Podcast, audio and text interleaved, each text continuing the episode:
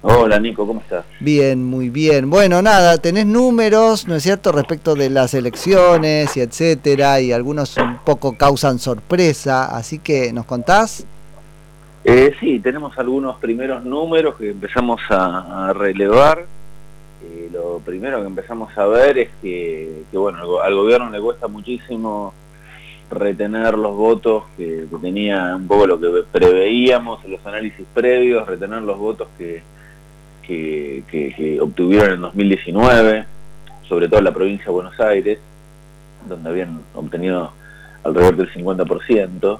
Eh, hay un electorado muy insatisfecho, que fue votante en aquel momento de, Alberto Fernández y que hoy no lo volvería a votar, están dentro del segmento crítico. Eh, cerca de un 25% evalúa muy mal la gestión y bueno, y todo esto sin el impacto de las últimas novedades eh, y revelaciones que, aparecieron eh, en los últimos días, ¿no? Bueno, eso te iba a decir, eh, sin el impacto de eso que podemos este, más o menos prever, ya hay algunos trabajos de impacto dando vuelta y sería un impacto relevante, ¿no? Aparentemente.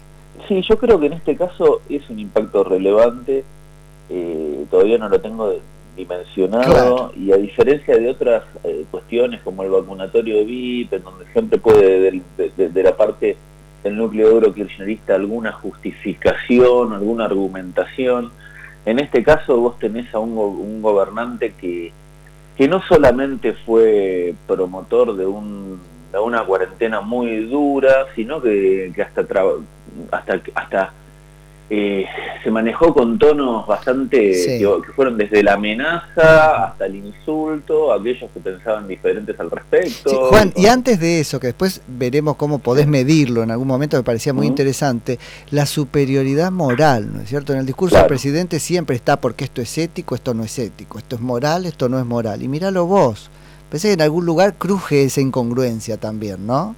Sí, porque lo que devela esto es una hipocresía absoluta. Sí. Una hipocresía absoluta y una... Eh, porque esto apareció, esta, esta temática, ya lo hemos hablado, ¿no? De, las visitas olivos y todo, fue apareciendo con el correr de los días y lo que se manifestó posteriormente fue una mm. mentira tras otra. Sí. Incluso se sostuvo en la mentira cuando justificó eh, que lo había organizado Fabiola, eh, al tema. Parece que es irrelevante, pero es muy relevante todo esto. Por la mentira, tal cual, ni un siquiera. brindis y había eh, platos en la mesa. Yo esto... detecté lo mismo. El, el, tema es la mentira. Hasta, hasta el hecho de decir brindis, esa pelea por el encuadre, por a ver cómo lo llamo, no es un brindis, no me jodan.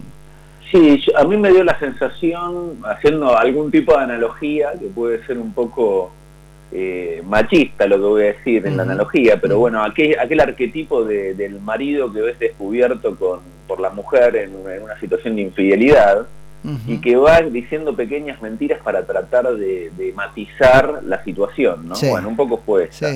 Eh, no sé si vale la analogía, pero a mí se me viene muy a la mente eso. Así que hay que ver, yo veo que hay sectores del kirchnerismo que, que están que digamos siendo críticos, Víctor Hugo Morales, más lejos, justo coincide con una situación en la cual eh, Facundo Moyano también se va del frente de todos, entonces a mí hmm. me abre el interrogante de, bueno, el impacto más allá de los números que puede tener esto eh, en, el armado político del gobierno y, bueno, eh, como comentábamos la última vez que hablamos, ¿no? Si, si esto repercute en una situación de deterioro de su, de, su caudal de votos y de una potencial, aunque sea por un punto o, un empate técnico en la provincia de Buenos Aires, yo creo que lo que hay que analizar de cara a futuro es la crisis política que se viene en el frente del gobierno.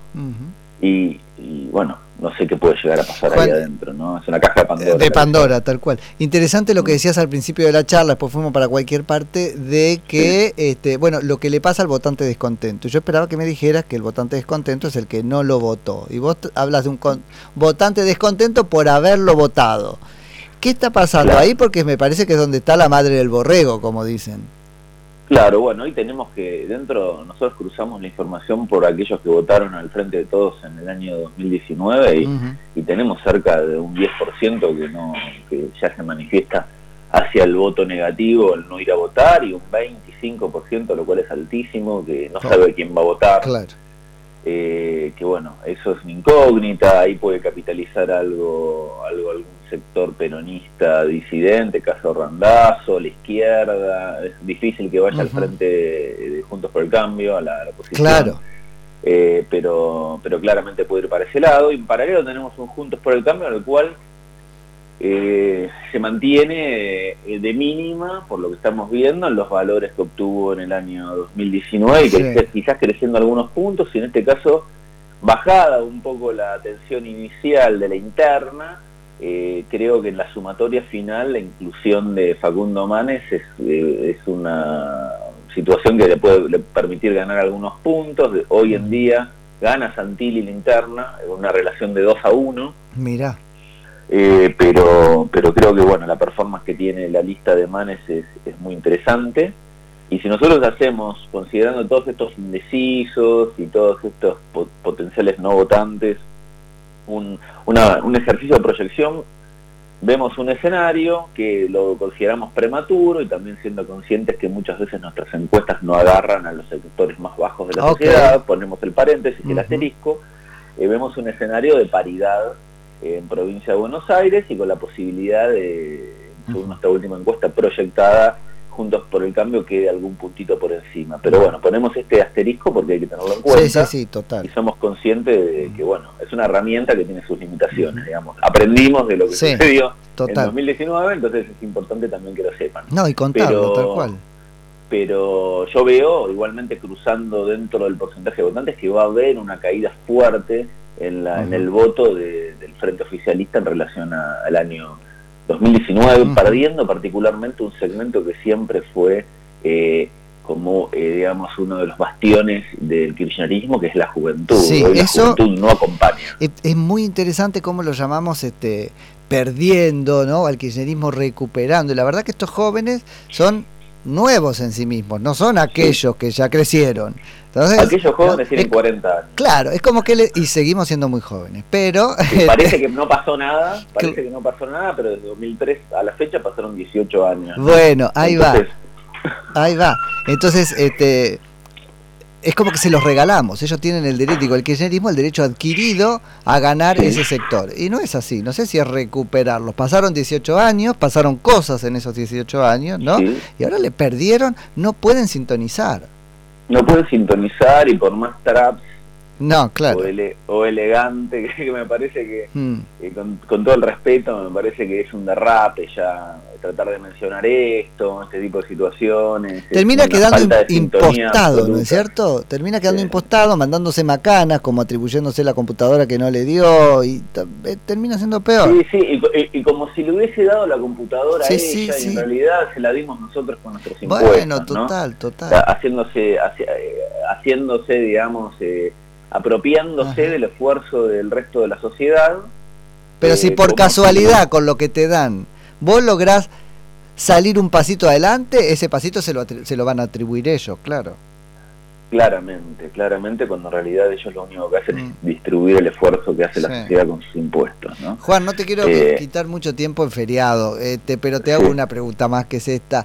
¿Tienen medido o cómo lo podemos llamar la performance de retención de votos de los espacios que están corriendo internas en la general? Quiero decir, se están tranquilizando, tenés razón, las internas en la oposición, pero hay pensemos Ciudad de Buenos Aires, también provincia, componentes muy heterogéneos que irían a parar a una misma lista, ¿no?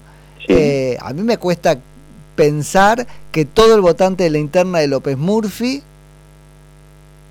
va a ser retenido por Vidal en la cabeza, por ejemplo. Ahí abandonás y decís, me voy con Javi Milei, por ejemplo. Entonces, eh, sí, en algún, en algún punto, bueno, primero, eh, la pregunta tenía como dos partes. Retención en las PASO, me parece que retención versus 2019, eh, juntos por el cambio, juntos mejor dicho, eh, estaría, estaría con una excelente performance proyectada, yo creo que van a estar de mínima en un 50-55% de los votos para la paso, esto puede llegar al 60, tienen un umbral muy alto que, que retener, y ahora bueno, va a venir qué va a pasar con el votante de López Murphy. El votante de López Murphy, primero, lo que una, una gran novedad que estamos viendo en las encuestas es la performance de López Murphy, que de la misma forma que veíamos que la relación Santilli y Mani era, Manes era de 2 a 1, también es Vidal López Murphy. Lo cual es malísimo para Vidal. Lo quiero decir. Es malísimo, sí, sí, sí, Es un gol para Santilli, pero es malísimo para Vidal. Sí, yo veía, yo de hecho hablábamos antes que, antes de tener datos, que yo creía que si López Murphy llegaba a superar el 10% iba a ser un golpe para Vidal, bueno, entre López Murphy y Rubinstein van a superar largamente ese 10%. Y a un punto tal que López Murphy puede quedar bien posicionado en la lista. Qué bien le salió, qué bien le salió la lista de Rubinstein, porque no me creo, no se cree nadie que fue casual. Eso huele a tan a las retas esas cosas, ¿viste? De ir por colectora. Sí, bueno, son formas de construir y de contener. Si se usan adecuadamente las pasos son mecanismos que para la oposición pueden servir muy bien. Pero digo, ese votante radical podía ir a parar a López Murphy también. Y mirá de qué números estás hablando. Qué peligroso podía volverse López Murphy si, si iban mano a mano con Vidal. Sí, igualmente, bueno, López Murphy es un radical más eh, liberal, me parece que no representa lo mismo que Milei. Milei le está yendo muy bien entre los jóvenes. Sí, Milei representa más un voto antisistema que un voto de, un liberal de extracción clásica más asociado a lo que fue la UCD o otras expresiones que hubieron en su momento. Pero con una diferencia táctica en este momento. A unos le abrieron la puerta y al otro no. Entonces quedaron separados. Pero si no, iban muy contentos juntos, me parece. Sí, ley lidera, de hecho, la intención de voto entre los jóvenes menores de 25 años en la ciudad. Un segmento que hay que aclarar que tiene un, el mayor porcentaje de indecisos y de propensión a votar de forma negativa, pero aún así, los dos cabezas, eh, digamos, eh, el ranking dentro de los que hoy manifiestan jóvenes eh, el voto positivo entre los jóvenes en la ciudad, lo encabeza Milei, seguido de Vidal y seguido de Miriam Bregman. Hmm. Eh, ahí está cómo se desdibuja el kirchnerismo, ¿no? Cuando Santoro o el Frente de Todos presenta tan baja eh, tan baja intención de voto. pero, pero bueno, en relación a tu pregunta anterior, si de cara a las elecciones generales el votante López Murphy se puede ir a otra extracción, si López Murphy, creo que si López Murphy queda bien posicionado, y en la lista, porque esto va a ser un escalonamiento que se va a dar según los porcentajes, el orden de los candidatos en noviembre. Entonces, a posteriori, tanto Vidal como López Murphy o Santilli y Manes van a compartir la misma lista. Eh, creo que el hecho de que esté en una posición expectante para entrar al Congreso, hmm. que creo que va a entrar. Va a ser muy interesante escuchar a López Murphy decir vamos a hacer dos cabezas de un mismo monstruo, porque el votante López Murphy no quiere que Vidal se lo coma. Eh, no, eh, pero va a querer que López Murphy tenga una voz en el Congreso, también va a ser interesante escucharlo. López Murphy es una persona desde el punto de vista interesante para escuchar. Sí. Eh, y bueno, creo que lo van a... Pero va a llegar el momento en que en, algún mitin cerrado López Murphy va a tener que empezar a decir es que yo formo un monobloque, yo me voy con los mismos aparte. Y ahí ah, retiene. Bueno, hay que ver qué hace. Ahí retiene.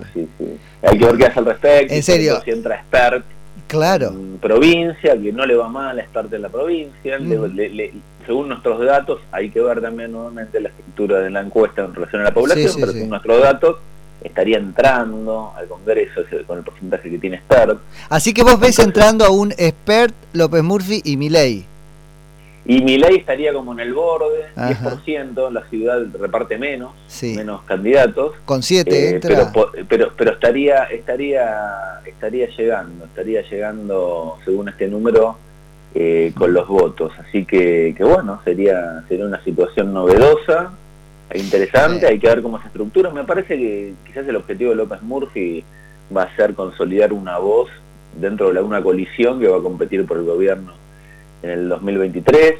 Spar no sé qué camino tomará, pero bueno, es interesante. Hay mucho voto de, del sector más duro del PRO, que tampoco se, le, cae bien Vidal y Larreta, eh, digamos, aquel, aquel que es más afín a Patricia Bullrich, por así decirlo, dentro del... No, no, y al propio Macri te diría, ¿eh? Y al propio, Macri también. Sí, sí, sí, es interesante. Que tienen como una lucha solapada de, bueno, que ya están mirando la, la, el, 2023, entonces hay una lucha solapada por ahí debajo. ¿no? López Murphy me lo ha dicho acá y qué sé yo, juega con...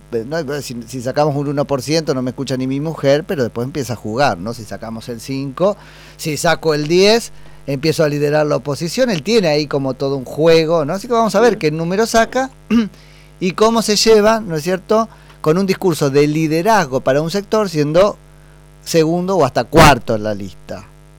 Sí, sí, sí, sí, si llega a sacar entre el 15, 17, 20%, ni, ni te cuento, ¿no? Que bueno. Es, es, un número que estamos proyectando nosotros, y es un número que otros colegas también me están comentando, que estamos todos bastante sorprendidos. ¿Y qué dicen ellos? ¿Lo charlaste con él, con Bon Giovanni? ¿qué? están, están muy expectantes. Sí, están, expectantes. Están muy expectantes de entender un poquito, pero pero bueno, están, en principio todavía hay que llegar a agosto, están muy contentos con lo con lo que hoy en día viene manifestándose, ¿no? En las encuestas, por lo menos. Y por último, Juan, ¿cuánto tuvieron que ver en este clima en el que por ahí no pescan con todo lo que pusieron? ¿Qué quiero decir? Tuvieron muchísimo que ver en el tema del, del, de la difusión del escándalo de Olivos. Las, las, organizaciones afines al sector de López Murphy, Goyamil Santoro, etcétera. Lo que pasa es que generaron un descalabro que vamos a ver si pescan más ellos o quién pesca. Pero ahí le pusieron eh, muchísimo a esto. Debilitar al, al, oficialismo muchas veces no impacta directamente en el caudal propio, pero bueno, impacta en el caudal ajeno. ¿Quién gana en el eh, caos una vez que lo desataste? ¿No? Es un poquito sí, Sí, hay que ver hacia dónde se van esos votos. En, en la ciudad de Buenos Aires, que bueno, eh, no, no, no, tienen muchos lugares hacia dónde ir los votantes del peronismo, porque no hay otra lista peronista de corte la de Randazo, por ejemplo, en provincia, ¿no? Pero bueno, siempre pueden irse los desilusionados a la izquierda, bueno, hay que ver, hay que ver Raramente va a haber una invitación de alguien que hoy decida votar a, la lista del oficialismo a, la oposición, eso es un fenómeno un poco difícil, pero eh, creo que la oposición, hablando juntos por el cambio, tiene, tiene un, creo que un piso que tiene que rondar claramente lo que obtuvo en 2019 a nivel nacional, lo cual no es eh, nada despreciable, ¿no? un 40-41% me parece que se posiciona de cara al futuro muy bien. Sí, ciertamente. Juan, te dejo este, empezar el feriado. Bueno, muchas gracias. que tengas un lindo día, un abrazo. Juan Mayol, que es director de la consultora Opinaya.